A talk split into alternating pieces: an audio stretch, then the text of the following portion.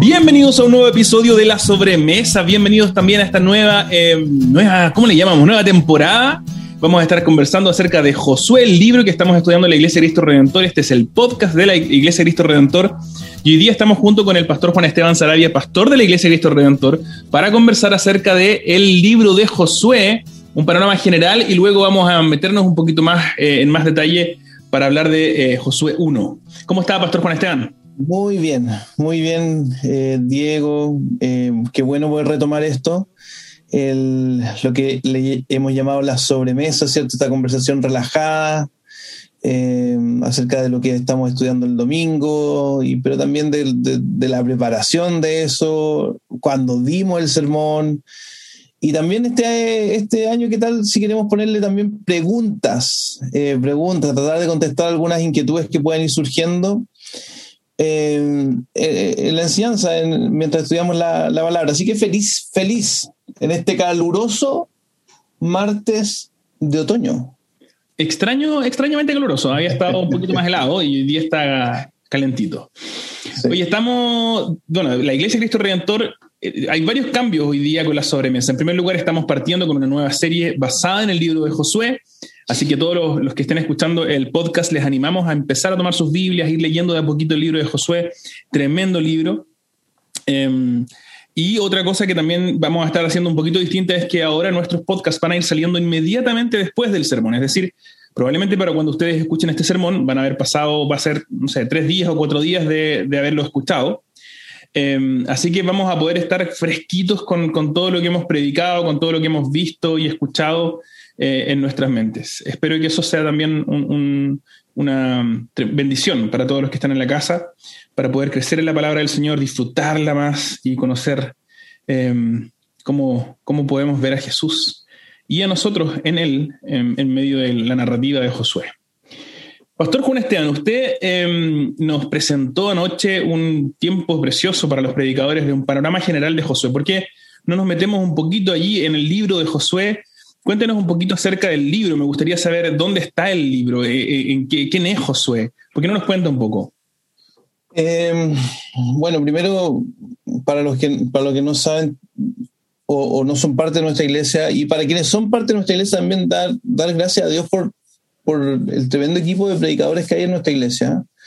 Eh, son, son varios. Eh, me encanta ver cierto, esa disposición que todos tenemos para eh, ser corregidos, crecer, eh, crecer también de la experiencia de, cada uno, ¿cierto? No, no es como que ayer me sentía que no era yo el que estaba enseñando, sino que estaba como abriendo una, una posibilidad para conversar juntos, reflexionar acerca del libro de Josué y, y estar unidos, ¿cierto? Estar unidos en esta, en, en, esta nueva serie que son, vamos a predicar 17 mensajes de Josué. Wow. Eh, lo cual eh, implica todo este semestre. Eh, y, y, bueno, Josué es un hombre, ¿cómo podríamos partir contando? Josué es, es aquel que recibe una posta, ¿cierto? Aquel que recibe el, la continuación de de las promesas que Dios le había hecho a Moisés eh, directamente, ¿cierto? Eh, de entrar a la tierra prometida. Eh, Josué había estado con Moisés y había caminado con él durante todo el peregrinaje por el desierto y, y ahora está a puertas de cruzar ahora el río Jordán para, para justamente vivir, ¿cierto? Ver en, carne propia, con sus propios ojos, ¿cierto? El, cumplimiento de esa promesa. Entonces, todo el libro de Josué se trata de eso, de la fidelidad de Dios eh, a sus propias promesas eh, y cómo este pueblo, todo el pueblo que ha peregrinado por largos años, ¿cierto? Entra y toma posesión de esta tierra. Entonces hablábamos de los temas generales, pero, pero yo creo que ese sería el principal, la fidelidad de Dios. ¿Cómo es, cómo es que Dios ha formado este pueblo? ¿Cómo es que Dios le ha dado esta tierra? Eh, ¿Cómo es que Dios no se olvidó? ¿Y cómo es que Dios tiene todo el poder para, para esta tierra que estaba ocupada por otros pueblos? Eh, dársela eh, a, a su, a su propio pueblo. Así que eso, no sé qué, qué más le agregarías tú, Diego. Qué interesante lo que estás... O sea, escucharte decir con las palabras que elegiste me pareció súper eh, interesante porque mm, em, estoy pensando... Bueno, ayer estamos conversando acerca de cómo esto lo leemos como cristianos, ¿no? Em, y creo que, bueno, primero esta palabra fidelidad, que tenemos estos himnos preciosos, ¿cierto? Oh, tu fidelidad, em, tu fidelidad es grande. Eh, nos referimos a, la confiabilidad de Dios. es, este Dios que cumple lo que promete porque lo desea cumplir y porque es suficientemente poderoso para cumplir lo que promete. Entonces parece ser que es algo que vemos, como tú bien dices ahí en, Josué, algo, una promesa que había hecho, había sido hecha siglos antes y finalmente está, está cumpliéndose. Pero me gustó mucho la manera en que lo pusiste porque como que nos hiciste entender que en la medida en que vayamos avanzando en Josué vamos a ir viendo este Dios que cumple eh, lo que promete y es poderoso para llevar a este pueblo al lugar donde dijo que lo iba a llevar. Y eso, para nosotros como cristianos, es súper, súper importante. Em, pienso que, lindo es el ejemplo de Josué y recordarnos como, como una suerte de, de, refresco, como un lavado de cara cuando uno está medio letargado, ¿cierto? Eh, ahora que hace mm. calor, ¿cierto? Como una, una ducha fría, un café fuerte que nos dice, ojo, el Señor cumple sus promesas, Él los va a llevar ciertamente, con toda seguridad, se va a salir con la suya y los va a llevar donde les prometió llevarlo. Y eso es para nosotros también. Y sí, y, alguien ayer, em, creo que fue Rodrigo Álvarez, alias Choclo, ¿cierto? El, único rubio natural de la iglesia. Claso. eh, nos recordaba eso también, conversando como, mira, Dios es fiel a sus promesas a pesar, a pesar de nuestras infidelidades. Él es fiel a pesar de nuestras infidelidades que, que, echan a perder, ¿cierto? Que a veces ponen freno eh, a lo que podríamos disfrutar más rápido, ¿cierto? De, lo que Dios nos ha ofrecido, eh, al ser obedientes en Dios, al confiar en Dios, Él sigue siendo fiel. Aunque hay consecuencias de nuestra infidelidad, eh, las promesas de Dios, todas se cumplen. Y, y eso muy, debe haber sido muy emocionante para el pueblo. Yo mm. me, pongo los zapatos del pueblo entrando. Sí, en las sandalias del pueblo. Me pongo en las, en, las, en las sandalias del pueblo, entrando a la tierra prometida y diciendo, wow, esto era, esto es, se está cumpliendo. Sí. lo mencionamos también ayer cuando hablábamos de, de algunos pasajes que quizás más adelante vamos a ver, que pueden sonar un poco eh, medios aburridos para nosotros, repetitivos, demasiado específicos. Eh, y decíamos, ¿no? Qué distinto es o debe haber sido para, no sé, el, bisabuelo, perdón, el, tataranieto, por ejemplo, de, de, Josué, parado en la tierra prometida, viviendo en el terreno que él heredó eh, de su tatarabuelo, y diciendo, wow, estos son los límites de la tierra que Dios prometió y es, están aquí, yo los estoy viendo, los toco, vivo aquí porque Dios me, prometió esta tierra y cumple lo que promete. Entonces mm, es muy, muy interesante como también nosotros, me, gusta la imagen, ¿no? Como pensar en que un día nosotros vamos a estar mirando también y decir, wow, estamos aquí donde Dios nos prometió estar, porque cumple sus promesas. Eso, eso es muy, muy lindo de Josué para nosotros. Pastora, yo creo que nos hemos metido un poco en, la pregunta, pero me gustaría hacerla de todos modos. Eh, estamos en, eh, en, el siglo XXI, por favor. ¿Cómo puede ser que los cristianos todavía insistan con leer este libro antiguo del Antiguo Testamento? Tiene como cuánto, como dos mil años, un libro como Josué. Em, ¿Por qué la Iglesia Cristo Redentor? Esto es lo que pensaría una persona quizás de afuera, ¿no? No, no, no nuestros hermanos, pero me gustaría eh, si pudiéramos responder por qué em, cree usted, por qué decidimos predicar, el, recorrer el libro de Josué en la Iglesia de Cristo Redentor Ñuñoa Itacura en medio de una ciudad urbana en el siglo XXI. Bueno, una buena pregunta, legítima pregunta creo yo, eh, ¿cierto? Y, pero que tiene una respuesta que nos debería llevar a, a, desear escuchar con ansia esta serie y cualquier serie del Antiguo Testamento. Em, de hecho, vamos, si somos muy honestos, incluso hoy día hay, iglesias o predicadores que les molesta un poco les incomoda incluso predicar del Antiguo Testamento, em, porque consideran que, que el Dios del Antiguo Testamento es un Dios diferente al del Nuevo, pareciera como más, más duro. Eh, sin embargo, hace unas semanas atrás estuvimos enseñando lo que Jesús le dice a, después de resucitar a los caminantes de, eh, que iban a Emaús, ¿cierto?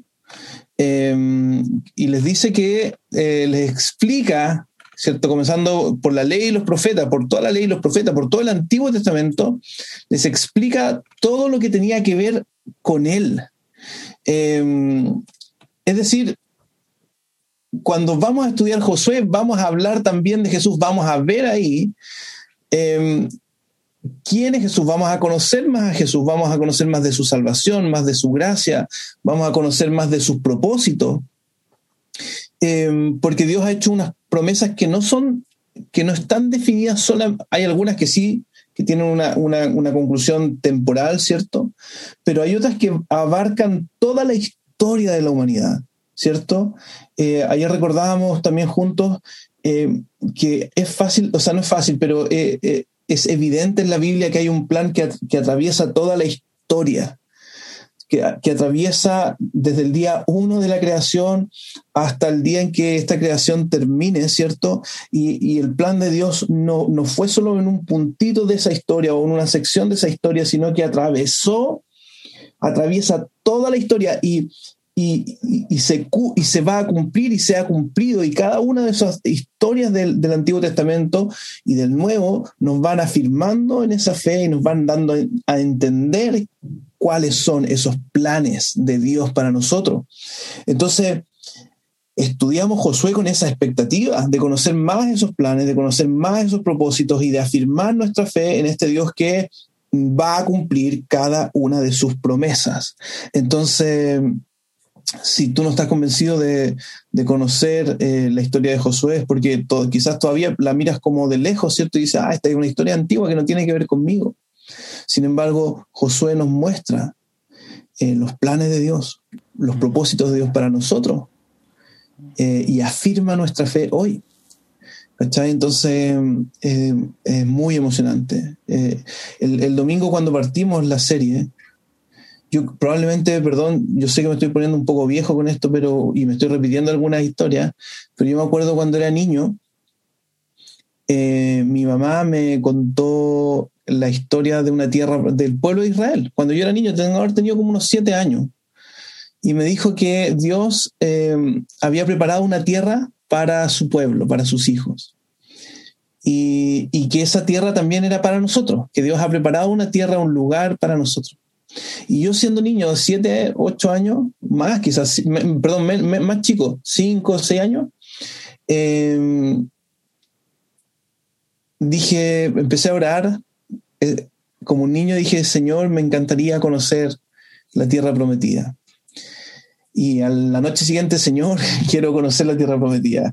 Y así empecé a orar todas las noches que quería eh, conocer la tierra prometida, a, tal punto que mi mamá se asustó y empezó a orar, Señor, no lo escuches, no te lo lleves todavía, no, no, no lo vayas a escuchar, que no conozca la tierra prometida todavía. Una pelea de oración. Una pelea de oración. Pero cuando vuelvo a ver al pueblo de Israel, esta historia que nos cuenta, ¿cierto? Cuando ellos entraron, el domingo a mí volvió esa idea a mi mente. Señor, gracias porque hay un lugar real, físico, que tú has preparado para nosotros. Entonces, qué bacán es poder recordarlo con la historia eh, contada, o sea, eh, en el libro de Josué. Cierto, cierto, cierto, cierto. Sobre todo eh, creo que, mm, claro, sí, quizás la clave ahí, como ya, ya lo mencionabas, ¿no? Esta diferencia entre leer el libro de Josué como un libro de una historia en la antigüedad, que por supuesto que puede ser entretenida y todo lo que tú quieras, pero la diferencia de leerlo a sabiendas de que Jesús dijo que se trataba de él. Y si se mm. trata de Él, y nosotros, eh, porque Él mismo nos lo dice, ¿no? Nosotros estamos en Él, nos identificamos con Él y Él con nosotros. Entonces, ¿qué significa para nosotros el libro de Josué? Porque de alguna manera está diciendo Jesús que se trata, si se trata de Él, se trata de nosotros. Eh, ¿Cómo es eso? ¿Cómo, ¿Cómo vamos a resolver que se trate de nosotros y de Jesús? Un libro escrito eh, cientos de años antes de Jesús y miles de años antes de nosotros. Mm. Está muy entretenido. Así que con mucha expectativa, eh, yo debo decir, estoy entrando con mucha expectativa del libro de Josué, de todo este. Además, tuve la oportunidad de partir las predicaciones de la serie. Así que no sé si habría sido el primero, pero, pero, sí, pero me tocó leer varias veces el libro entero, escucharlo con... Yo uso una aplicación YouVersion en el, en el celular que me permite escucharlo con... El, escuchar el, libro leído, digamos. Así que escucharlo, verlo, leerlo, estudiarlo es una maravilla. Yo creo que van a ser temas tan interesantes, tan actuales, tan, tan para nosotros, tan pastorales. Así que bueno, con mucha expectativa del libro. Em, espero que podamos disfrutarlo todos juntos. Em, tenía otra pregunta y se me acaba de olvidar la pregunta que le quería hacer al pastor Juan Esteban Sarabia. Eh, ah, sí, sí, le iba a preguntar, perdón, le iba a decir algo, pastor. No, no, que si se había olvidado quizás podríamos partir con cómo fue para ti el proceso, pero... No, tengo otra pregunta antes, porque querría. Hoy día lo que queremos hacer de alguna manera es pasar un ratito pensando en, el libro como un todo, una suerte de introducción, y usted es un experto en el libro de Josué. Y la segunda parte nos metemos a Josué bueno. Eh, de hecho, me dicen que le, vamos a decir de ahora en adelante Josué Esteban. Josué Esteban Saray. Em, pastor, el, libro de Josué, entonces, em, usted ya nos mencionó, es, está, narra los sucesos del de el sucesor, valga la redundancia, de este de Moisés, el gran líder del pueblo de Israel, después de salir de Egipto, vagar por 40 años en el desierto, se encuentran ahí ad portas, la primera página del libro de Josué nos, presenta ad de entrar en la tierra prometida. Me gustaría saber del contenido del libro. ¿De qué se trata Josué? Nos dijo más o menos la idea general, pero quizás hay alguna estructura general del libro, hay algunas partes principales que pueden ir ayudándonos a construir estos escalones em, del libro. Sí. Em, todas tienen que ver con justamente la, el cumplimiento de esta promesa, ¿cierto? De que de, la posesión de la tierra prometida. Entonces parte con un prólogo que explicando, ¿cierto? Ubicándonos en, la historia más amplia, ¿cierto? Eh, lo que tú predicaste el domingo en, Josué 1 es eh, es, casi es un paso, un cambio de mando, ¿cierto? Mira, murió Moisés, ahora tú, Josué, vas a, a ser parte de esta etapa. Eh, y entonces la entrada a la tierra prometida, esa es una gran sección del capítulo 1 hasta el capítulo 5, 5 verso 12 más o menos. Luego viene la conquista de la tierra, eh, de, esta tierra prometida. Ahí hay una serie de, batallas, eh, eh, campañas de batalla, eh, derrotas, triunfos.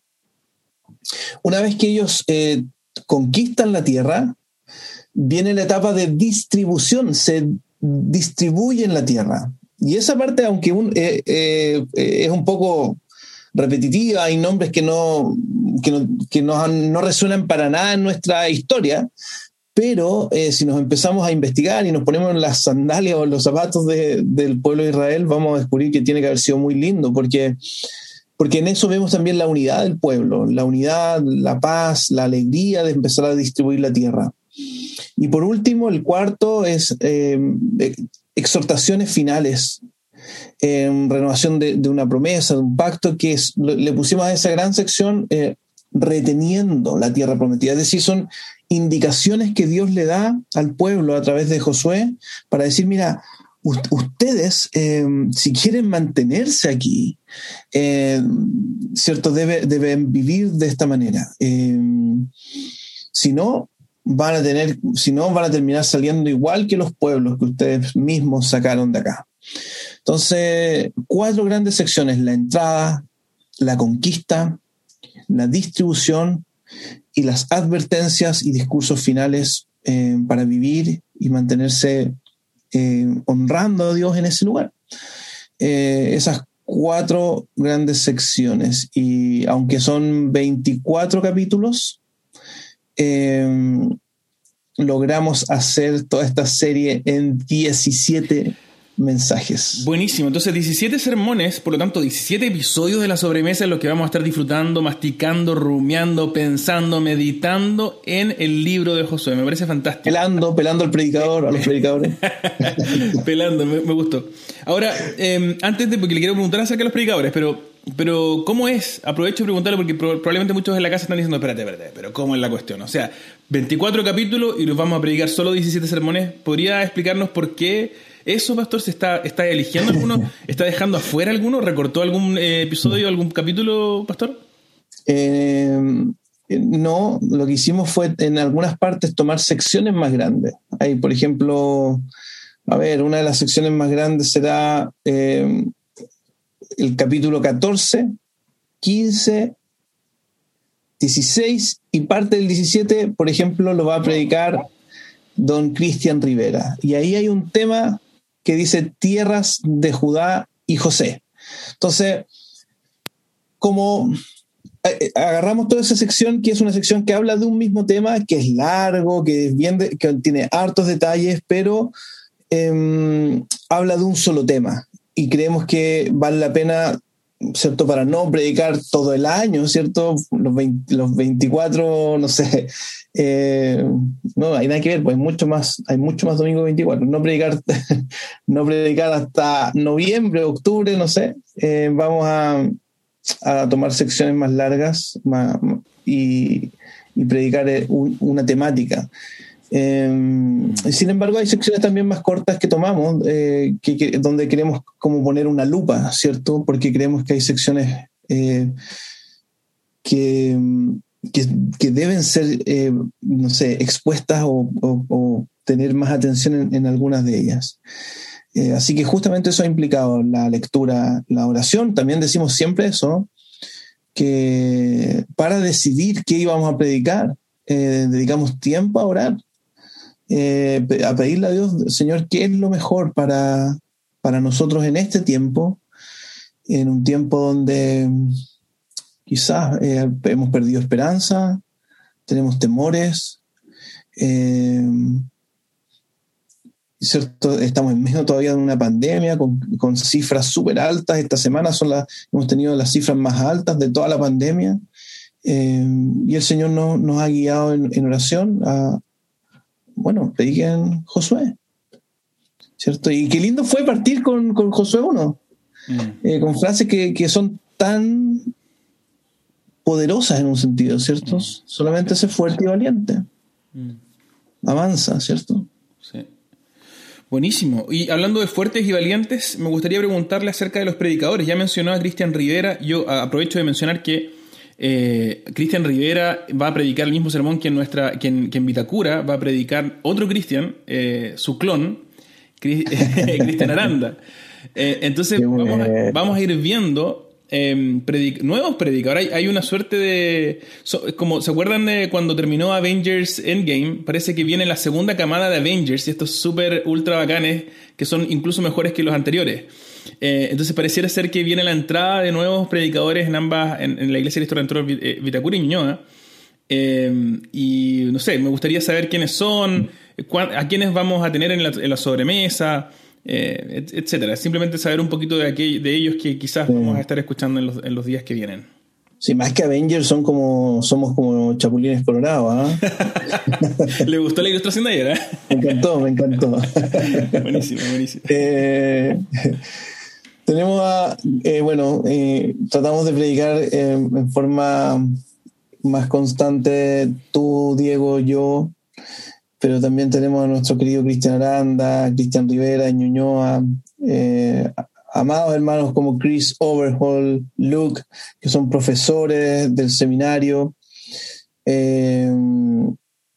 estudiantes del seminario también este, en esta serie va a estar predicando Pablo Madrid. El, ¿Quién va a estar ahí de vida? Emiliano Patterson. Emiliano Patterson. Eh, Rodrigo Álvarez, eh, el Choclo que le decimos, también va a estar predicando. Francisco Calderón, Gustavo Soarzo, entonces fue muy lindo estar ayer juntos. Sí, sí. De Vitacura también van a ver, va a estar eh, Matías justamente y Cristian Aranda, como ya lo mencionaba. Sí, ayer Perdón, perdón. Sí, dale, dale. Ayer también estaban los hermanos y hermanas que sirven fiel y amorosamente en el Club de Jesús.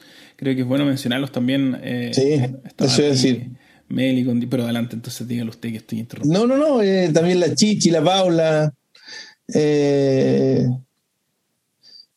porque sabes qué, este, estos años ha sido muy bueno educativamente, ¿cierto? o pedagógicamente, eh, que la enseñanza de nuestro Club de Jesús va enseñando lo mismo que, que, la predicación. Ha sido tan bueno eso, ¿eh? ¿Por qué? O sea, primero porque yo disfruto mucho el Club de Jesús. Esa es la realidad, me encanta. El otro día, bueno, cuando estuve de cumpleaños, que fue el Viernes Santo, eh, Cuscus me mandó un mensaje, me sentí como si me hubiera mandado un, saludo. Don eh, Francisco. Michael Jackson, Don Francisco, no sé, una gran celebridad, me sentí absolutamente especial. Voy a poner ese, ese, ese audio y lo voy a, no sé, enmarcar. No sé si pueden enmarcar los audios, pero algo así voy a hacer. Sí, el, y porque creo también que nos ayuda a, a recordar, eh, cuando nosotros enseñamos a los niños, tratamos de hacerlo lo más sencillo posible. Y, y, y, me, y me, doy cuenta que, que, los adultos requerimos por más años que tengamos, pensamientos sofisticados o lo que sea, o los más libros o la cantidad de libros que hayamos leído, sin embargo, volver a, las, a, la, simplicidad, a, lo, a la historia, a lo concreto, creo que sigue siendo pedagógicamente muy necesario para niños y adultos. Absolutamente. De hecho, ¿sabes qué? Hoy día estaba conversando con un amigo querido, David Pacheco, que siempre le decíamos que es mi primo, pero en realidad no, no tenemos ningún parentesco. Em, y habla, bueno, hablé con varias personas en la mañana y hablábamos de este tema de... estoy pensando que no me acuerdo bien si fue con él o con otro. Pero hablábamos de este tema de, cómo funciona que a veces nosotros vamos a, abordar un tema con tal nivel de sofisticación, porque queremos sonar cool, que nos perdemos en esa sofisticación y terminamos estudiando una cosa, un objeto allá afuera, en vez de un sujeto, una persona. Eh, que es mm. Dios, el Dios vivo que habla a través de la palabra de Dios y que nos, cambia. Entonces muchas mm. veces este nivel de sofisticación tan típico del adulto va distanciándonos de la persona de Dios que se está manifestando en la escritura. Y mm. creo que el mantenerlo simple, como, como para niños, eh, nos ayuda a recordar la verdad importante. Y las otras cosas muy interesantes, por supuesto, eh, como las que conversamos muchas veces en este podcast, son maravillosas, pero siempre y cuando estén subyugadas y no nos perdamos de vista eh, esta gran verdad central que nos enseña acerca de Dios la palabra. Eh, y eso es lo que tratamos de hacer también en, nuestras predicaciones y todo, pero creo que en el Club de Jesús es más... Se, preserva por su, por su naturaleza más, más, todavía esta, esta simplicidad. Y, ahí viene algo también que, es súper importante y de lo cual hablamos ayer también, me acuerdo que Gustavo Soarzo lo, subrayó de alguna manera, es eh, la importancia de, del género que vamos a estar predicando, ¿cierto? Histórico, es una historia. Eh, eh, y, contar la historia, porque hoy día en el 2021 seguimos Em, hambrientos de historias que, tengan una épica. Tú, por ejemplo, recién hablaste de los Avengers, ¿cierto? Son una, historia épica, una historia de, que trae, no sé, eh, que, hace que florecer em, emociones, no sé, anhelos, Em, y, yo creo que justamente en la sabiduría de Dios, conociéndonos cómo nos creó, em, Él nos quiso contar su historia a través de la, de la historia de la humanidad. Mm. Entonces, y, eso es tanto para niños como para adultos, ¿cachai? Mm. Em, y esa fidelidad a la historia creo que es algo que los predicadores tenemos que esforzarnos por cuidarla. Por mantener, claro. Mm. había, yo ahora no, lo voy a encontrar en este momento, pero había una frase, no me acuerdo si era de Tolkien o de Lewis, que decía algo así como que el ser humano fue hecho para enamorarse de las historias, para, que, para, ser cautivado por las historias a causa de que eh, la gran verdad del ser humano está eh, eh, de alguna manera escondida entrelazada en, en la historia de Dios, pues, en, en la historia de su palabra. Qué buena. Hablando de. Yo voy a encontrar la, la frase ahí, la voy a poner en redes sociales. A ver. Ahí tenéis dos, ¿cierto? Dos grandes contadores de historia. Claro que sí. No, no es lo mismo que cuenteros, que eso seríamos más, más nosotros, pero. pero claro, tremendo. A mí me Más encanta. latino. Eh, claro, Más latino. Más latino, sí. No, no, no, más latino quizá. Eh, sí, es Lewis y, y Tolkien son tremendos. Además, para mí, dos de mis autores favoritos, me encanta. Yo es, es- pocas veces siento con un libro. Eh, normalmente los libros a mí me, me implican un esfuerzo de mantenerme y, y leo, no sé, tú sabes que yo soy fanático de Bonhoeffer, ahora estoy leyendo otro libro de Bonhoeffer. Pensé que decir de Bob Esponja. No, no, de Bonhoeffer, de Dietrich Bonhoeffer, por favor, pastor. Estoy leyendo un libro escrito, la biografía de Bob Esponja. Me encanta, me encanta Bob Esponja. No, sus pensamientos, eh, leí el pensamientos matutinos de Bob Esponja. Claro, Calamardo. Eh, no, de, de Bonhoeffer. Entonces estoy leyendo uno nuevo, y, pero, pero requiere un esfuerzo de repente. Pero para mí, Sí. eh, cuando una historia está, bueno, y, y es distinto porque están haciendo, Bonhoeffer está haciendo un- una teología profunda. Pero Tolkien y Lewis están presentando en esta historia, que, va, que tiene teología profunda, están, están presentando una narrativa que muchas veces te hace sentir como que como descansando, como que, como que te lleva a la historia, no, no Claro. requiere un esfuerzo, no hay un, no hay un, un roce ahí, así que muy, muy rico. Oiga, hablando de historias, hablando de narrativas, hablando de todo lo que estamos hablando, eh, metámonos en Josué 1, Ya, ¿le parece? súper. ¿O no le parece? Me parece. El año pasado cuando no- lo leíamos, no sé si quizás sería bueno, ¿o no? Oh, buenísimo. Podemos leer Josué 1. Eh, podríamos hacer un experimento hoy día, ¿no? ¿Qué tal si usted, usted es el narrador y yo soy Josué? O, o al revés. Va, ya, dale. ¿Te parece? Veamos. Esto es eh, el experimento del... Yo creo que va- nos va a salir pésimo, todo cortado, pero vamos, vamos a intentarlo. Bueno, pero para eso primero tenemos que estar en la misma versión. Ok, entonces ¿cuál vamos a leer? ¿NBI? NBI, Ya, sí. NBI, vamos a la NBI, ya, perfecto. Estoy ahí. Josué 1 entonces. Después de la muerte de Moisés, siervo del Señor, Dios le dijo a Josué, hijo de Nun, asistente de Moisés, mi siervo Moisés ha muerto, por eso tú y todo este pueblo deberán prepararse para cruzar el río Jordán y entrar a la tierra que les daré a ustedes los israelitas, tal como le prometí a Moisés, yo les entregaré a ustedes todo lugar que toquen sus pies. Su territorio se extenderá desde el desierto hasta el Líbano y desde el gran río Eufrates, territorio de los hititas, hasta el mar Mediterráneo, que se encuentra al oeste. Durante todos los días de tu vida nadie será capaz de enfrentarte a ti, así como estuve con Moisés, también estaré contigo. No te dejaré ni te abandonaré. Sé fuerte y valiente, porque tú harás que este pueblo herede la tierra que les prometí a sus antepasados. Solo te pido que tengas mucho valor y firmeza para obedecer toda la ley que mi siervo Moisés te mandó. No te apartes de ella para nada. Solo así tendrás éxito donde quiera que vayas. Recita siempre el libro de la ley y medita en él de día y de noche. Cumple con cuidado todo lo que en él está escrito. Así prosperarás y tendrás éxito. Ya te lo he ordenado, sé fuerte y valiente, no tengas miedo ni te desanimes, porque el Señor tu Dios te acompañará donde quiera que vayas. Entonces Josué dio la siguiente orden a los jefes del pueblo. Vayan por todo el campamento y díganle al pueblo que prepare provisiones, porque dentro de tres días cruzará el río Jordán para tomar posesión del territorio que Dios el Señor le da como herencia. A los rubenitas, a los gaditas y a la media tribu de Manasés, Josué les mandó. Recuerden la orden que les dio Moisés, siervo del Señor. Dios, el Señor que les ha dado reposo y les ha entregado esta tierra. Sus mujeres, sus niños y su ganado permanecerán en el territorio que Moisés les dio al este del Jordán.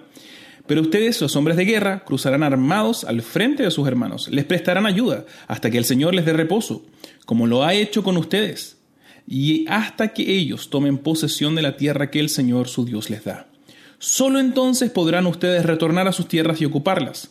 Son las tierras que Moisés, siervo del Señor, les dio al este del Jordán. Ellos le respondieron a Josué, nosotros obedeceremos todo lo que nos has mandado e iremos a donde quiera que nos envíes. Te obedeceremos en todo, tal como lo hicimos con Moisés. Lo único que pedimos es que el Señor esté contigo, como estuvo con Moisés. Cualquiera que se rebele contra tus palabras o que no obedezca lo que tú ordenes, será condenado a muerte. Pero tú, sé fuerte y valiente. Esta es palabra del Señor. Gracias, Señor. Tremenda, tremendo primer capítulo del libro de Josué, ¿no? Tremendo. Oye, ¿cómo fue para ti entonces eh, enfrentarte a este texto?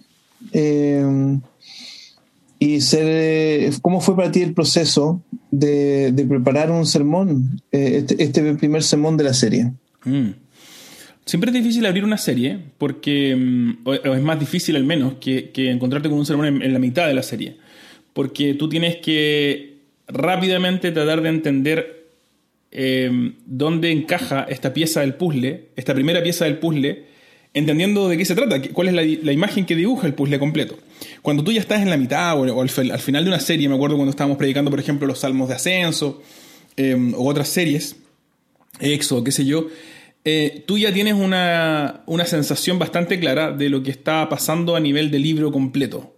Aquí era como, uy, tengo que hacer ese trabajo eh, rápidamente, entonces significaba leer varias veces el libro de Moisés, tomar apuntes, qué está ocurriendo, hacer vínculos, ¿no? ¿Qué pasó antes? Leer el libro de Deuteronomio, ¿dónde, dónde, qué cosas están ocurriendo en el libro anterior que vienen arrastrándose para acá. Así que primero creo que esa sería una dificultad, em, no sé si extra, pero, pero algo que, hubo que hacer ahí. Eh, y también, pensando un poquito en, en los desafíos del texto, este hay al menos un versículo acá que es uno de los más conocidos de, del Antiguo Testamento, yo me atrevería a decir.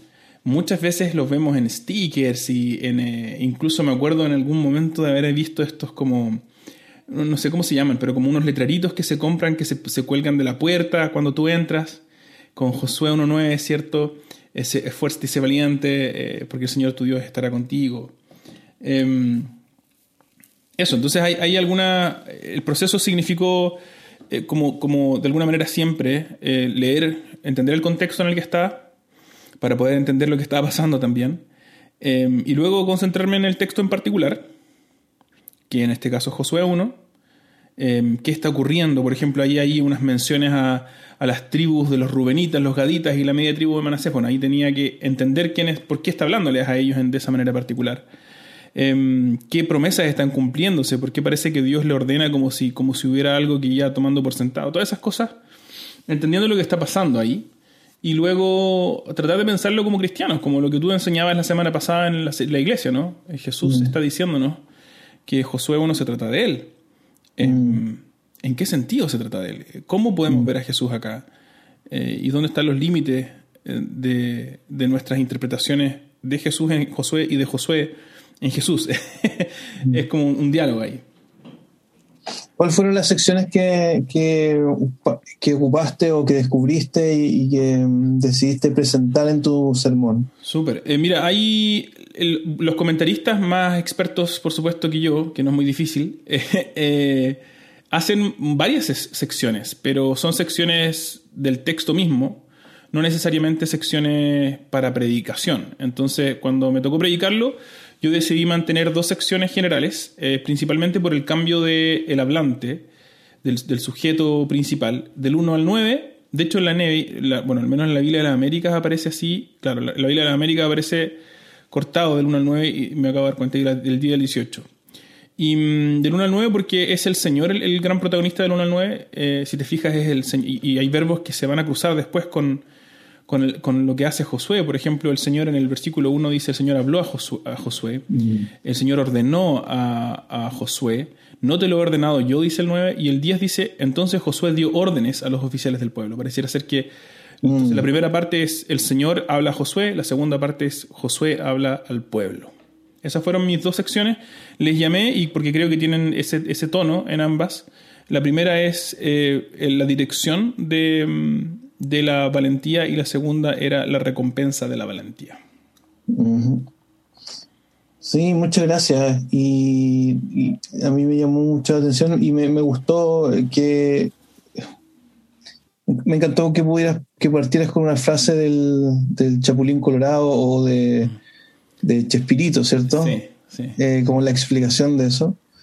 Eh, porque, porque nos acerca a un superhéroe real, humano, ¿cierto? Mm, eh, Chespirito, o sea, el Chapulín Colorado, un, un superhéroe torpe, temeroso. Mm. a mí, mientras predicaba, yo me, hacía la, pregunta: ¿por qué Dios le está diciendo que sea fuerte y valiente? Mm. Porque probablemente Josué no se sentía, no era tan fuerte, ni era tan valiente tampoco. Exacto. Y, la, y, la, tarea que le estaba diciendo, eh, yo me pongo, no sé, me imagino a Josué mirando para atrás y decir, bueno, estoy reemplazando a Moisés. Wow. Chuta. Los medios zapatos, compadre. Y Moisés y Josué mira para adelante, para el futuro y dice, y me toca ahora llevar a este pueblo a tomar la tierra prometida. Mm. Entonces creo que Dios es tan cariñoso que no hay palabras más, no sé, oportunas para un hombre, una persona en esa situación que decirle, oye, sé fuerte, y, valiente. porque yo voy a estar contigo. Mm. Mm. Eh, capaz que en buen chileno están tiritando las cañuelas. Como dicen hoy día los jóvenes, yo ya me considero absolutamente eh, superado eso, soy un abuelito. La, Antonia Antonia Cárcamo de la iglesia se ríe de mí porque le pregunto cosas de Instagram y eh, Canva y todas estas cosas nuevas que yo hoy día no entiendo. Y, ellos dicen, em, estaba con la pera. Así que parece que Josué estaba con, ¿Con la, qué? Con la pera. Ah, con la pera, como que le tiritaba la pera. Como yo, yo me acuerdo de eso, hace tirito la pera, pero aquí estaba con la pera. Em, y sí, yo creo que, hay mucho de, evidentemente hay mucho de eso, ¿no? Este tipo que, siempre fue una suerte de aprendiz de Moisés, ayudante de Moisés, y de repente tiene que tomar la batuta completa, digamos, y, ni siquiera puede acudir em, a decir, oye Moisés, pero mira, hagamos algo, hagamos un tiempo de transición, yo lidero, pero tú igual me ayudáis. Porque mm. Moisés se murió, entonces no está ahí ni siquiera para, un telefonacito, nada, nada. Em, entonces sí, tiene que ser... Ahora, es interesante, fue muy interesante. Es como, es como la pesadilla de un aprendiz. Es la pesadilla de un aprendiz, que se muera tu, que se muera tu, tu, mentor y te deja ahí a cargo de... A cargo de la iglesia. Está buenísimo. Eh, podríamos hacer algo así con nuestros estudiantes CEP. Le decimos, ya chiquillos, nos vamos de vacaciones. Se quedan a cargo. Em, claro, no. Ahora, yo, yo sí creo que em, este versículo, em, claro, este, este chistoso y todo, y, pero también ha, sido uno de los más mal interpretados, ¿no? Parece ser una suerte, como muchos de los versículos favoritos, parece ser uno de estos versículos a mí me gustan mucho los juegos de mesa, como, como un eh, versículo, ¿cómo se llama cuando? Em, comodín. Comodín, exacto. Agarro este comodín, lo tiro donde sea en cualquier momento y le, le, aplico el significado que yo quiero que tenga en el momento. Sé fuerte y valiente, no te preocupes. Mira, estoy pensando en abandonar a mi esposa y a mi hijo. Ah, sé fuerte y valiente, va, anda tú. O sea, muchas veces, o de repente no, es que estoy pensando en emprender este negocio, sé fuerte y valiente Claro, voy a correr una maratón sin haber, eh, sin haber entrenado. Sé fuerte y valiente. Nunca he caminado más de cinco cuadras, pero, quiero ir a correr. Entonces, pareciera ser que es la manera en que leemos eh, Josué 1.9 normalmente. Y Josué 1.9 no está diciendo eso. Y creo que eso es la primera lección em, que, que, enseña el Señor a, a, Josué. Em, la valentía no se trata de, de simplemente o sea, la valentía tiene una dirección siempre. Eh, y, la valentía verdadera, la valentía sabia, es una valentía que va fuerte y valientemente en obediencia al Señor. Mm. Entonces ahí el énfasis ¿no? que veíamos de los, de los versículos del 1 al 9, desde el Señor habló a Moisés, parte hablando el Señor, ¿cierto? Le explica, le da órdenes, levántate, es en imperativo, levántate, cruza. eh, el, territorio que yo le daré. Em, más tarde le va a decir, bueno, y le, dice que él va a estar con, con, Josué en todo el camino. Sé fuerte y valiente porque tú darás, darás posesión de la tierra que juré a sus padres. Em, después les dice, no te lo he ordenado como, como casi ya, ya, po, atina. Entonces hay una dirección clara, me encantan también, ahí yo no, me puedo meter tanto en el, sermón, pero me encanta em, el versículo 7, donde dice, solamente sé fuerte y muy valiente, cuídate de cumplir toda la ley que Moisés, mi siervo, te mandó. Mm. No te desvíes de ella ni a la derecha ni a la izquierda para que tengas éxito, donde quiera que vayas. Mm. Este libro de la ley, dice el, versículo 8, no se apartará de tu boca, sino que meditarás en él día y noche, para que cuides de hacer todo lo que en él está escrito. Entonces pareciera ser que em, esta valentía tiene que ver, tiene una dirección claramente establecida por Dios y no por Josué. A lo mejor Josué hubiera sido fuerte y valiente en apretar cachetes para el otro lado. a lo mejor haber dicho, ¿saben qué? Eh, voy a ser fuerte y valiente en decir que no, que yo no quiero ser el líder de Israel o que no, me interesa entrar, o que no sé, que vaya otro. Pero no, eh, eh, la, dirección de la valentía eh, la pone Dios y, Josué mm. responde de acuerdo a eso, es valiente en, en, obedecer al Señor. Eso me parece muy, muy importante recordar. Buenísimo. ¿Y cuánto de... ¿Cuánto de de lo que había sucedido en, el, primer, en el primer intento, eh, cuando, cuando estaban bajo Moisés, ¿cierto? Eh, y tuvieron temor. ¿Cuánto crees que estaba ahí en, el trasfondo de, de, la mente o del corazón de, Josué? Yo creo que mucho, porque piensa que a Moisés se la hicieron. Moisés manda a estos espías. El texto de, de Éxodo, esto ocurre en Éxodo, ¿cierto? no, en números. En números, perdón. Relatado en números, sí. En eh, este envío de, este, de estos espías, em, pareciera sugerir que los espías están mm, como manipulando la verdad. Em, porque ellos vuelven y dicen son estos gigantes, no, imposible, impenetrable la tierra. Bien exagerado. Em, cosa que después no se nos confirma, porque ellos dicen que son gigantes y después cuando vamos de nuevo ahora, vamos a entrar a, las batallas de Josué, en ninguna parte dice, no, estos eran gigantes. ¿ah? No, parece que, eran mm. personas, quizás podrían haber sido ejércitos poderosos y todo, pero gigantes no eran. Bueno, la cosa es que em, si, si, es que a, Moisés los mismos espías volvieron indispuestos a entrar a la tierra prometida, a la tierra que el Señor le estaba dando, no, no, me parece insensato en absoluto pensar que Josué estaba pensando, me van a hacer lo mismo. Voy a mm. enviar a estos espías, van a volver con estas noticias y el pueblo nuevamente se va a revelar y van a decir, no, es que no queremos. Entonces probablemente Josué, bueno, y, y, de hecho vamos a ver en el libro que, que, Josué lo tiene en mente, al punto de que lo va, va a referirse al evento, digamos, varias veces como diciendo, bueno, ya, ya esto ocurrió y el, y el Señor no, eh, se enojó con nosotros, ¿cierto? Claro. Em, entonces yo creo que está ahí, está ahí en Josué, está ahí en el pueblo también, que, que en este capítulo responde de una manera muy distinta a la que respondió eh, bajo Moisés, ¿cierto? Eh, aquí todos parece estar, estar unidos y dicen, vamos, vamos a obedecer al Señor, vamos a conquistar la tierra, vamos a ir contigo, mientras el Señor esté con nosotros vamos a avanzar. Y esa, esa respuesta es, parece ser una respuesta de alguien que aprendió una lección en el pasado. Mm, mm.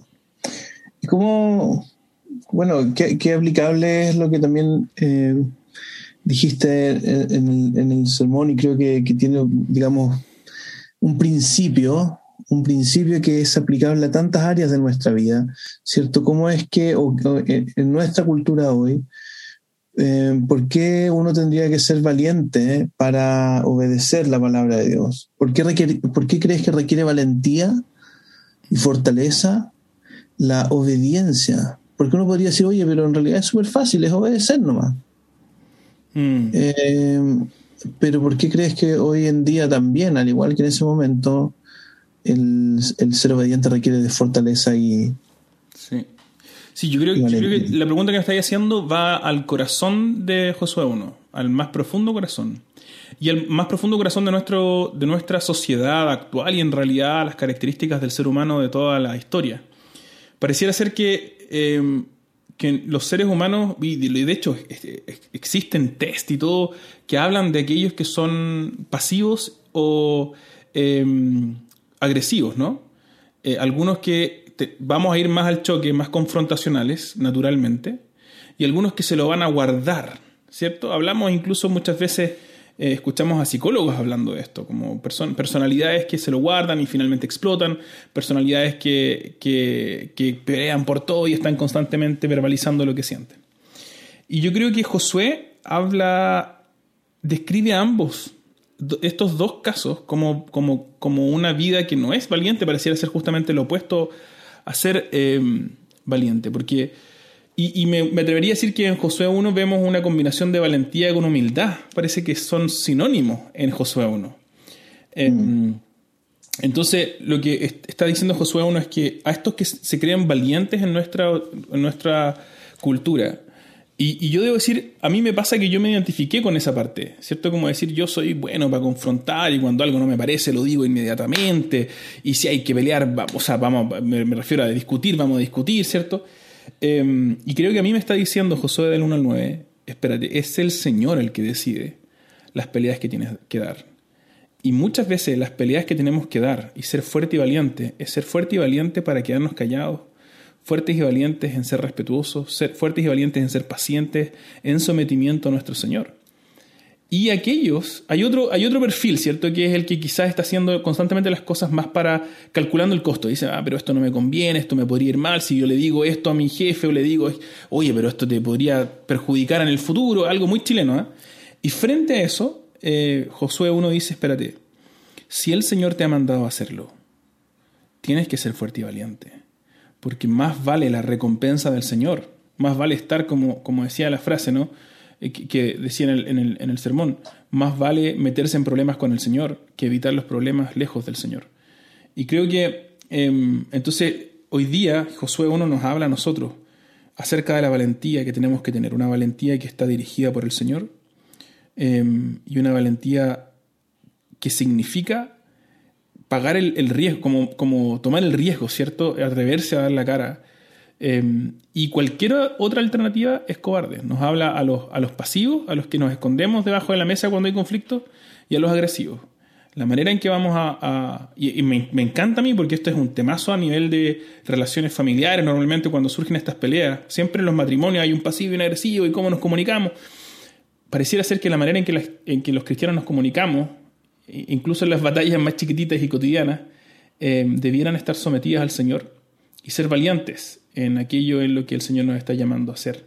Eh, sea eso hablar o sea eso callarnos a veces. Bueno, me estoy mm. yendo más, en, lo, aplicativo, pero, pero me encanta pensar en eso. Josué 1 es un, texto que habla a nuestros corazones. Eh, a veces una cobardía, una cobardía de pelear por lo que a mí me gusta nomás, una cobardía de, no pelear por nada porque me puede perjudicar. De hecho, me encanta una frase del, ah, perdón, Juan, una frase del, pastor Mark Dever que encontré tristemente después del sermón. Lo encontré ayer leyendo unos recuerdos, me salió eh, en Facebook.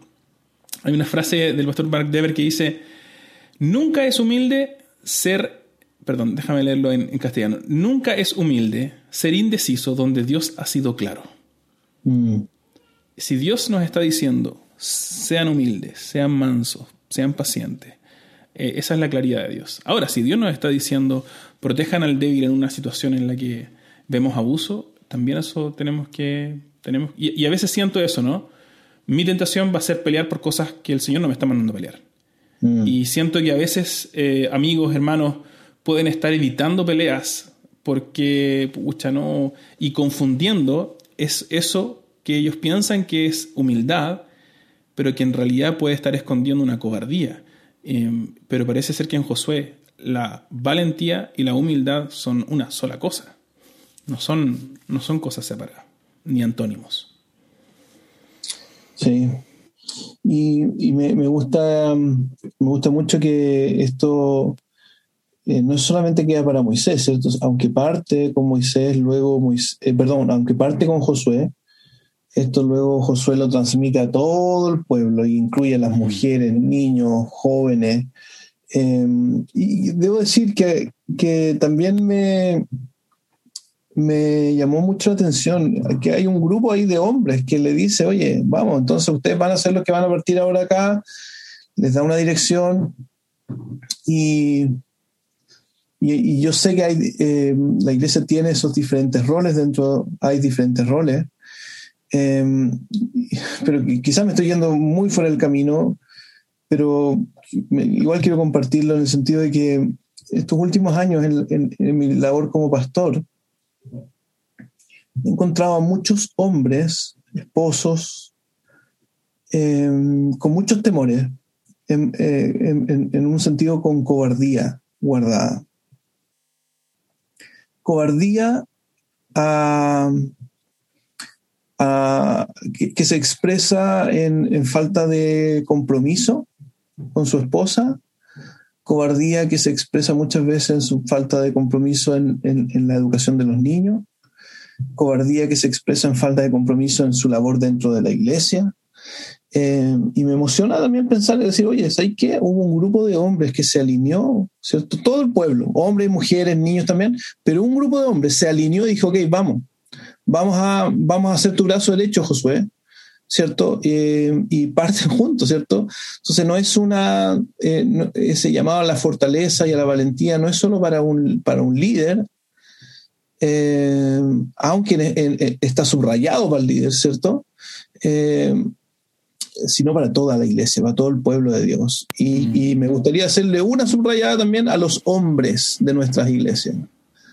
O que, eh, porque en mi labor, en nuestra labor, no sé si te ha pasado a ti, Diego, pero en mi labor pastoral he visto muchos hombres, a veces flojos, que, nos quedamos y que, oye, digo, no, eh, creo que aquí hay un llamado a los hombres a, tener esa coraje en el Señor, lleno de sabiduría, que significa obedecer la palabra de Dios, ¿cierto? Para cuidar y guiar a toda la iglesia hacia el lugar que Jesús ha preparado para nosotros. Mm. Em, eso no. Buenísimo, buenísimo. Buena conexión ahí.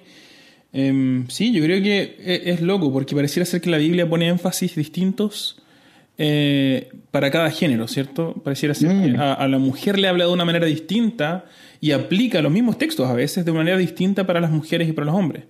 Y, mm, no radicalmente distinta, pero, pero con sus sutilezas. Y me da la impresión de que al hombre constantemente lo está llamando a ser valiente. Em, mm. No sé, no recuerdo un texto tan explícito para la mujer a pesar de que mm. existen, por supuesto, pero más bien describe a la mujer como una valiente, más que llamar a la mujer a ser valiente. Y, yo creo que... parece que la mujer ya viene valiente. Eso te iba a decir. es que cuando nosotros vemos la realidad de las iglesias cristianas, nos damos cuenta de que las que están aperrando, las que son fieles, las que están ahí, las que aperran, las que dicen vamos, chuta, en general son mujeres. Mm.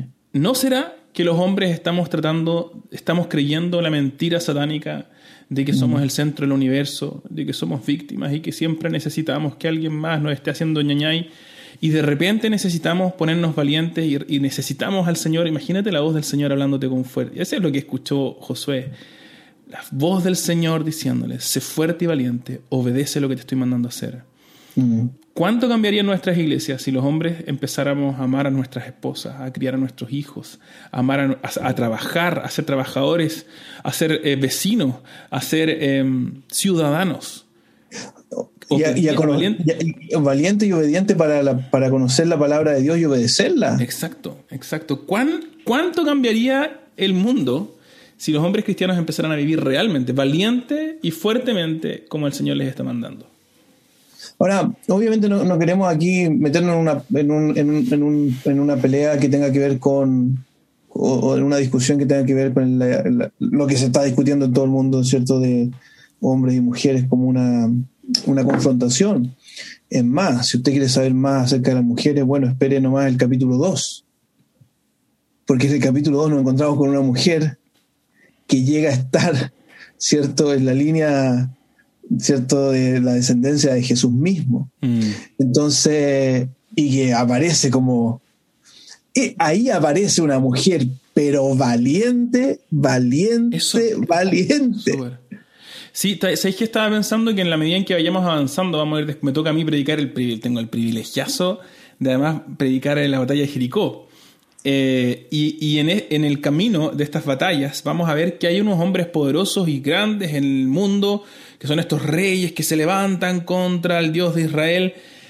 Y resulta que eso es profundamente necio. Eso es ser cobarde, porque están aplicando una valentía, una porfía malentendida en una dirección equivocada.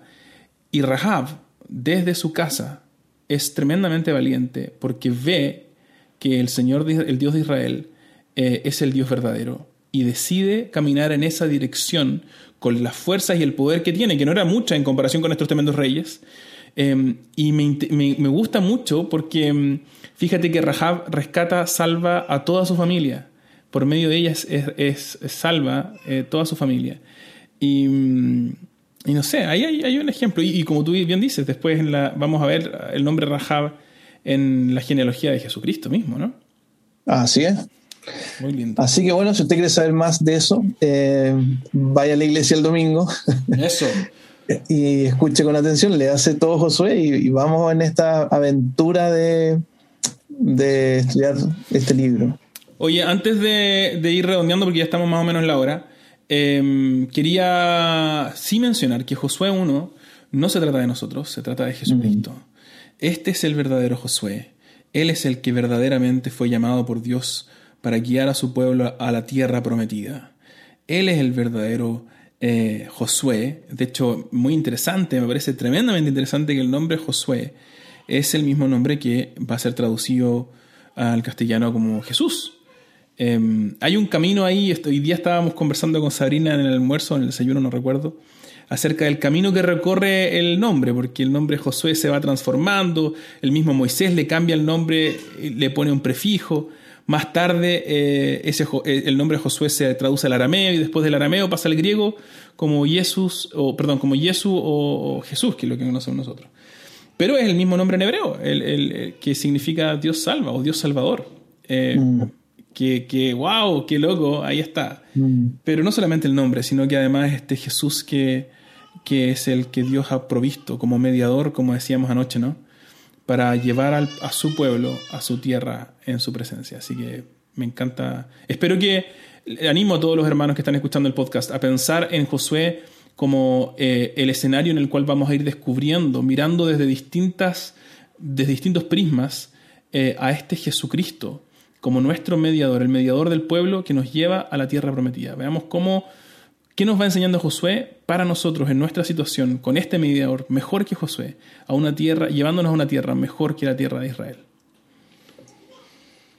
Súper. Oren por los predicadores, porque hay tanto que de lo cual nos gustaría hablar y mm. eh, hay tanto por estudiar también. Mm. Eh, entonces a veces es un gran desafío predicar un sermón de entre 15 y 20 minutos como lo estamos haciendo cada, cada domingo. Sí, ciertamente. Oiga, Pastor, vamos a ir cerrando nuestra serie. Solo quería recordarle eh, lo que habíamos ya, mencionado un poquito al, comienzo, pero em, tenemos dos desafíos. Me gustaría, estamos todavía indecisos con el Pastor Juan Esteban Saraya de cómo se va a llamar nuestra serie de Josué. Y usted ya ha escuchado un capítulo centrado presentando el, el panorama general de la serie. Me encantaría escuchar sus sugerencias. Póngalas en nuestras redes sociales. Vamos a estar subiendo historias de Instagram. Por favor, Cuéntenos, ¿cómo cree usted, cuál cree usted que sería un buen subtítulo para la serie del libro de Josué? Y también queremos animarle a todos a que el domingo, mientras usted está escuchando el sermón con la Biblia abierta al lado, tenga una libretita y anote las preguntas que les gustaría hacerle al predicador y luego nos las hace llegar por medio de Instagram, Facebook o WhatsApp, lo que usted quiera. Nos manda un correo certificado si quiere pero nos encantaría recibir sus preguntas para poder después hacérselas al predicador en este tiempo especial que tenemos llamado la sobremesa. Pastor, ¿le gustaría despedirnos? O, sí, un abrazo grande a todos, eh, a todos los que escuchan este podcast. Eh, si has llegado al final de este podcast, quiere decir que tú eres un asiduo, eh, no sé, ¿cómo se dice? oyente. y, y esperamos que haya sido rico poder conversar, que te haya sentido en casa, ¿cierto? Como si estuvieras sentado en la sobremesa, compartiendo con, quienes enseñaron la predicación del domingo y conversando para profundizar más. Y eso es, es el objetivo, profundizar más y, y, aplicarlo. El otro día estuve eh, pensando, no me acuerdo, en un curso que, la importancia de la meditación, de meditar en la palabra de Dios. ¿Cierto? Eh, a veces pasamos por los sermones así como si fuera, bueno, escuché una meditación o la reflexión de otro, ¿cierto? En el caso, por ejemplo, de este amigo, escuchamos la reflexión que hizo Diego respecto a un texto. Pero el desafío para la iglesia es que yo, cada uno, medite, ¿cierto?, en la palabra. Mm. Eh, creo que, está también en, Josué 1, no sé si... Eh, no me acuerdo en qué verso lo leímos recién. Eh, verso 8, recita siempre el libro de la ley y medita en él de día y de noche. Así que a lo mejor estás escuchando este podcast mientras vas al trabajo, o lo escuchaste en la tarde, o mientras estás haciendo aseo, no sé, lo que sea, mientras estás cocinando. Bueno, meditemos juntos en la palabra de Dios día y noche. Eso, eso va a traer fruto a la vida, a la vida cristiana. Buenísimo, buenísimo, buenísimo. Entonces, el desafío para todos, ¿cierto? Esta semana, pensemos juntos en un subtítulo para serie escuche el sermón con atención y ponga sus preguntas en redes sociales para que podamos ir contestándolas, eh, preguntándoselas al mismo predicador. Y medite la palabra del Señor, sáquele jugo, exprímala, pregúntese, no solamente eh, escuche el sermón, sino que pregúntese cómo el sermón se aplica en su vida cotidiana, en su experiencia real, en su contexto particular. Pastor Juan Esteban, vamos a dejar el, episodio de hoy día hasta aquí. Ha sido un episodio pero espectacular. Espero que la próxima semana lo disfrutemos tanto como ahora, o más todavía porque tenemos un predicador estrella. El pastor Juan Esteban Saraya va a estar eh, presentándonos el sermón de Estrella nada, de estrella nada. un, un Josué, un Josué cualquiera. Bien, vamos a dejarlo hasta acá, hermanos queridos. Nos despedimos esta semana. Espero que nos puedan acompañar, que disfruten de esta serie. Estoy seguro que va a ser de muchísima bendición para todos nosotros aprender del libro de Josué y cómo Jesús se revela en cada una de sus páginas. El Señor los bendiga mucho. Nos vemos la próxima semana. Pastor Juan Esteban, un privilegiazo eh, disfrutar de este tiempo juntos. El Señor los bendiga. un abrazo a todos. Chao.